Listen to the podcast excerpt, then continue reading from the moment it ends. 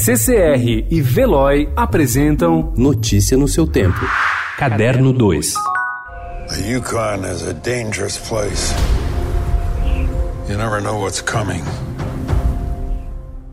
Aos 77 anos e com pelo menos três personagens icônicos em sua carreira, Harrison Ford poderia estar descansando na sua casa de campo. Mas ele não para. Além de revisitar Han Solo na série Star Wars, Rick Deckard em Blade Runner 2049 e em breve Indiana Jones no quinto longa da saga, ele faz filmes como O Chamado da Floresta, que estreia na quinta-feira no Brasil. Na produção inspirada no livro O Chamado Selvagem, ele é John Thornton, que mora na região de Yukon, no Canadá, durante a corrida de ouro no século XIX e faz amizade com o cachorro Buck, roubado para ser vendido como cão de trenó.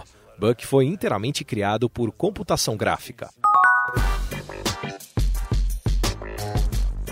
Há um ano sendo lançada em coedição brasileira e portuguesa, simultaneamente nos dois países, a nova edição da revista Granta terá um evento de apresentação nesta sexta-feira em São Paulo, na Biblioteca Mário de Andrade, às sete da noite. O editor Gustavo Pacheco conversa com os escritores Marçal Aquino e Verônica Stiger. A Granta em Língua Portuguesa 4 Cinema parte da associação entre literatura e cinema para explorar o mundo criado a partir dessa intersecção. E a escalação impressiona. Textos inéditos em português de Roberto Bolanho e Colson Whitehead, ficções dos dois autores citados no primeiro parágrafo, um ensaio de Jonathan Letten sobre John Cassavetes, um roteiro do cineasta português João Rosas, entre outros.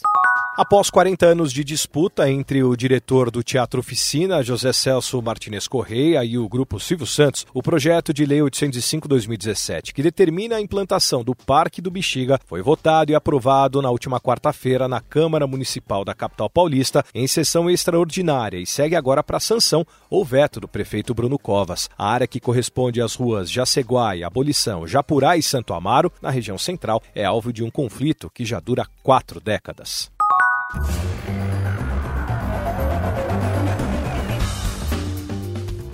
Dos espetaculares modelos da Rodarte com um toque de Drácula aos acolhedores ponchos de Michael Kors, passando pela homenagem de Prabal Gurum aos sonhadores nova-iorquinos, essas são as últimas tendências da Semana de Moda de Nova York, que terminou quarta passada. Kors levou para a passarela um glamour acolhedor para os meses de inverno em sua coleção 2020, com looks protetores, mas também luxuosos. Longos suéteres com tecidos pesados, casacos de cachemir, muito tartã e saias de tweed trazem a sensação de uma cabana com lareira e chocolate quente nas mãos. As silhuetas são lânguidas, com ponchos e botas de montaria, na ideia de inverno de Kors de 60 anos, que se inspirou tanto no campo quanto na cidade.